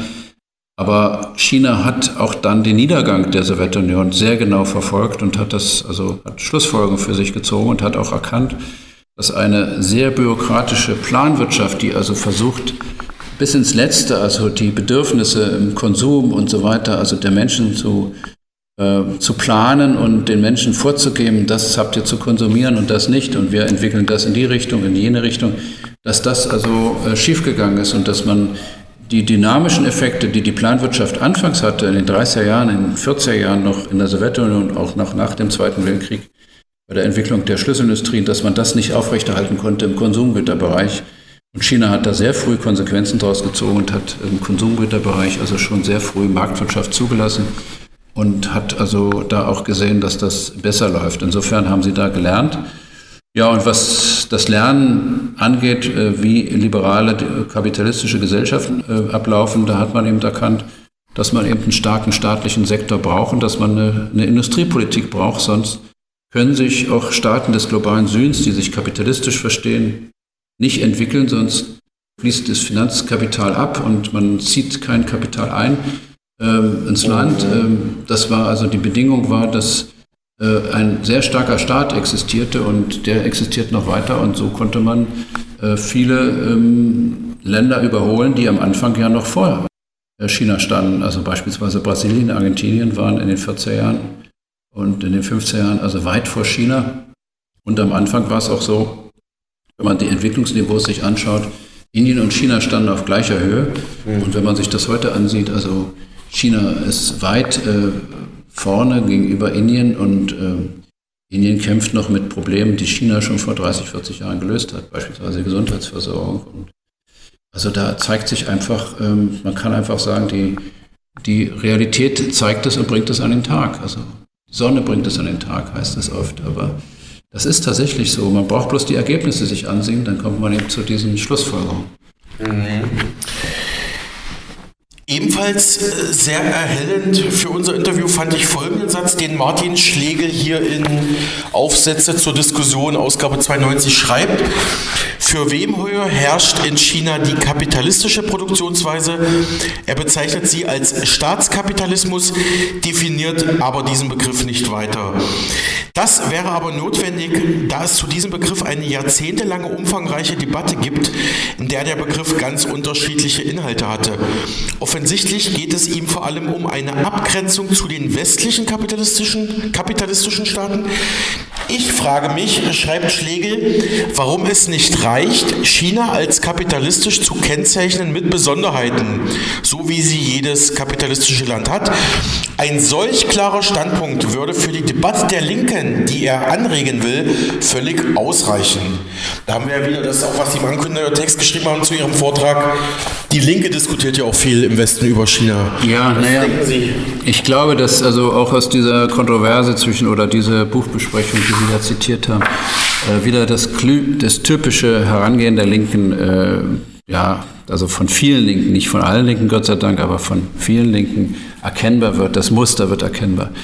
Man betrachtet die Ökonomie als Ökonomie und sieht dort also eine Arbeiterklasse, die wird ausgebeutet. Sie hat die Arbeiterklasse in China herrscht nicht, also die Gewerkschaften sind relativ schwach.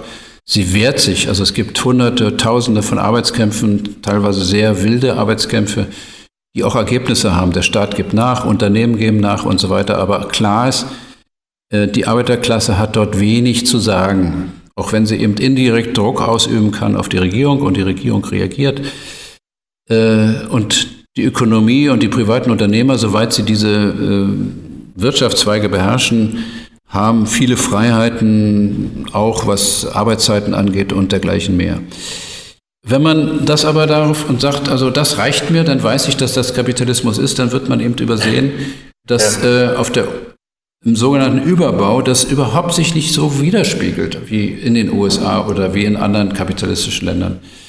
Ähm, da, ein, ein, ein, eine echte Herrschaft des Kapitalismus bedeutet, bedeutete immer für Lussodo und bedeutet auch für mich, und da habe ich insofern auch viel von ihm gelernt, eine, auch eine Beherrschung des Überbaus, also die Beherrschung der wirklichen politischen Instrumente. Also es muss die Bourgeoisie, die sich oft natürlich auf der Ebene und auf dem Fundament der Ökonomie herausbildet, als die, die die Eigentumstitel besitzen, die die Produktionsmittel besitzen, die müssen aber auch eben dann die Möglichkeit haben, in einem wirklichen Kapitalismus über die politische Macht zu verfügen. Und das verfügen sie eben in China nicht. Das ist das Problem. Oder das Problem, was sozusagen ähm, viele in der Welt sehen. Ähm, man hat ja auch gehofft, also ja, wenn man also äh, viel investiert in China, wenn man, äh, wenn man beobachtet, dass sich auch reiche Chinesen herausbilden, dass die die Produktionsmittel in Privatbesitz sind und so weiter, dann wird sich dieser ganze Staat umwälzen. Dann wird es also dazu führen, dass der Staat China dann irgendwann so wird, wie wir sind, wie Frankreich, wie Deutschland, wie Großbritannien, wie in den USA oder was, was auch immer.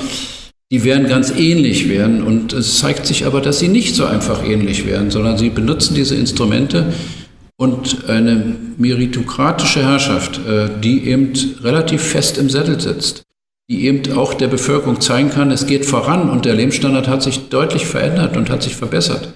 Die Leute leben sehr viel besser als noch vor 20, 30, 40 Jahren und sie haben Entwicklungsmöglichkeiten und sie haben auch mehr und mehr private Freiheiten, auch ihre Position darzustellen. Also das Internet soll in China also eine sehr interessante Diskussionsbasis für vieles sein. Es wird reguliert, aber es existiert. Ähm, dass die also diese meritokratische Führung der kommunistischen Partei also tatsächlich auch Verankerung hat.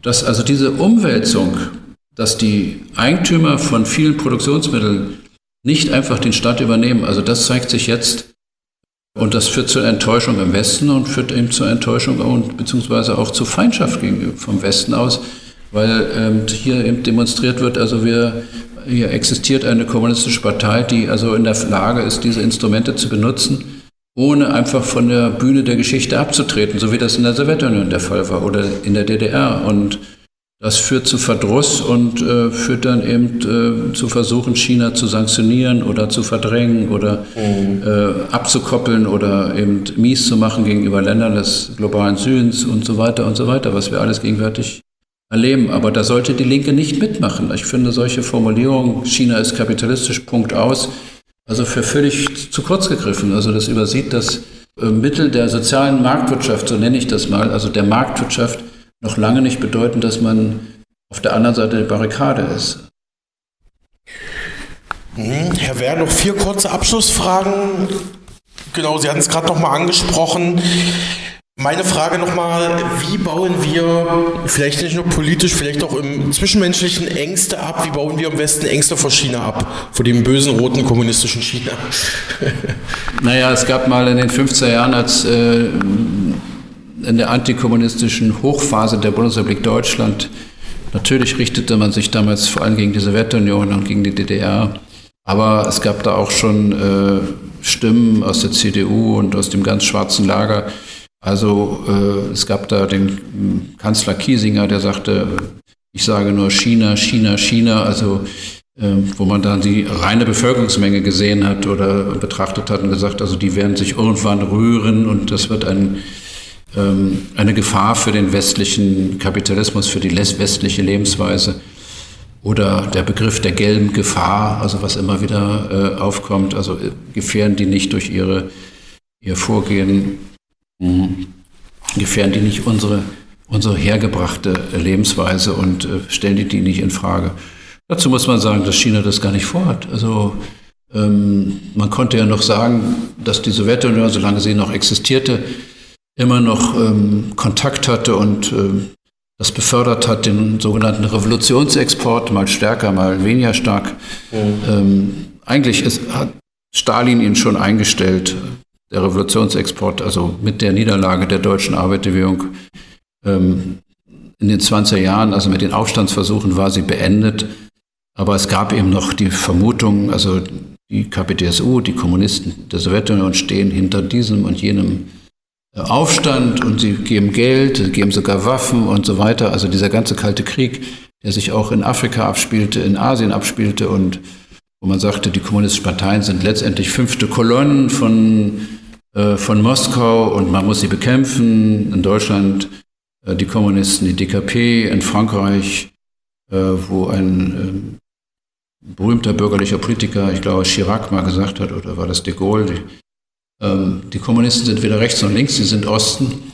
Äh, das, das, das ist ja mit China gar nicht, äh, China hat überhaupt nicht den Anspruch, eine Weltbewegung zu führen, eine kommunistische Weltbewegung, sondern sie sagen, wir sind China und sie sagen immer, bei uns findet ein, äh, ein chinesischer Sozialismus, wenn überhaupt entsteht ein chinesischer Sozialismus, den wir gar nicht exportieren wollen.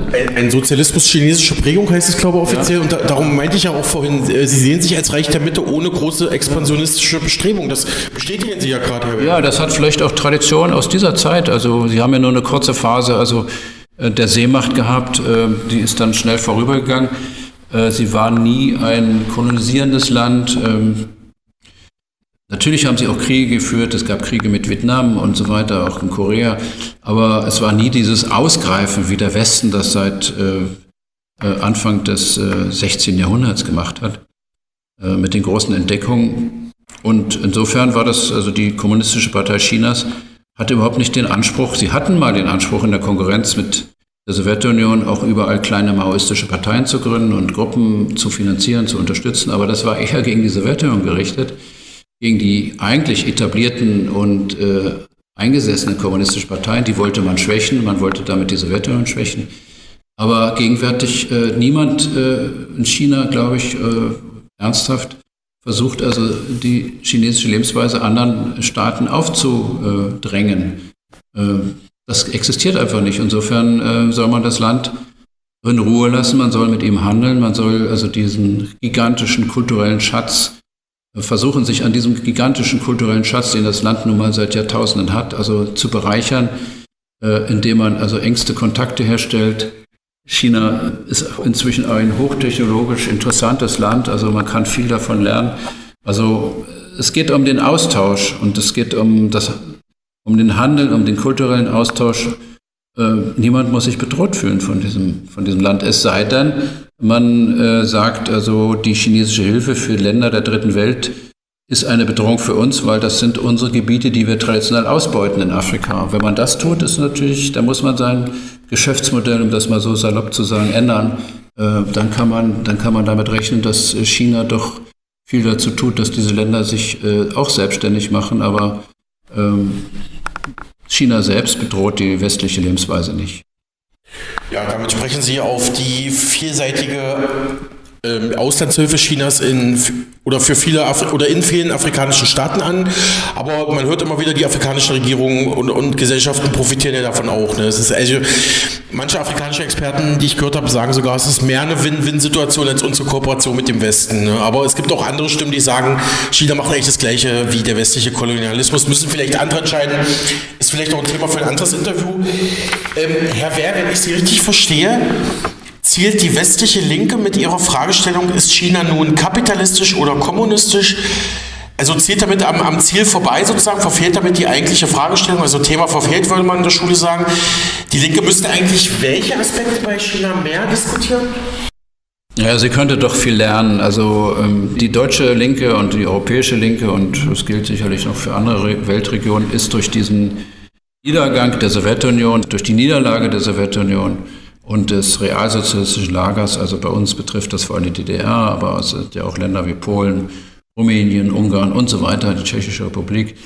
Ähm, wir sind ja doch, ähm, viele Linke sind nicht nur sehr enttäuscht, sondern sind zerschmettert, niedergeschlagen durch diese große Niederlage.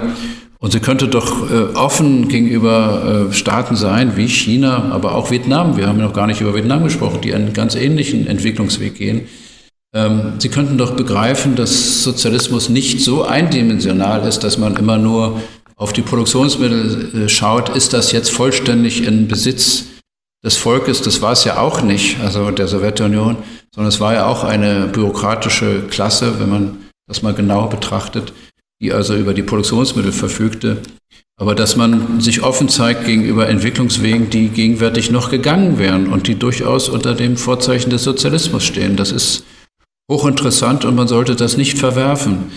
Ähm, man sollte da wieder offener sein und sollte die Chance, die China also der ganzen Welt bietet, also durch diese Kredite, die jetzt in die dritte Welt gegeben werden, durch ähm, das Entwicklungsniveau, was äh, erreicht wird in China, ähm, und sollte doch begreifen, dass man, dass man also große Lernprozesse dort gehen kann und dass man ähm, profitiert. Also man sollte das endlich beenden, dieses Suchen, ähm, dieses, ähm, ja, äh, wo findet man ein Haar in der Suppe und ist also China kapitalistisch oder nicht? Also dieses Entweder-Oder sollte man aufgeben.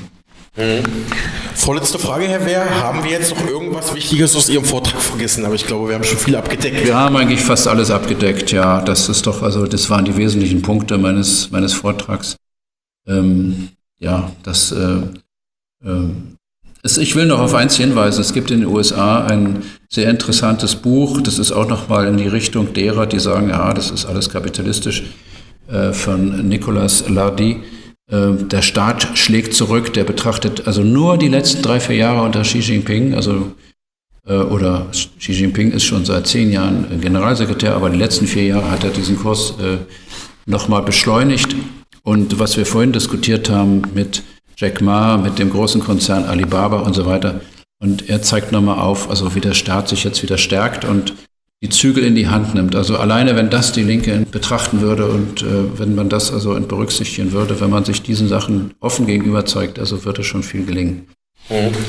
Meine Abschlussfrage, die äh, streiche ich jetzt selber weg, weil ich wollte noch fragen, ja, was ist denn China nun, kapitalistisch oder sozialistisch? Aber ich habe Ihren Vortrag und dieses Interview hoffentlich richtig verstanden, Herr Werner, indem ich diese Frage streiche und mich für Ihre Zeit und Expertise bedanke im Namen der Mega Radio Aktuell Redaktion. Vielen Dank. Ja, sehr gern sagt abschließend Publizist Andreas Wehr im Interview mit meinem Kollegen Alexander Boos zu seinem Vortrag China kapitalistisch oder auf dem Weg zum Sozialismus.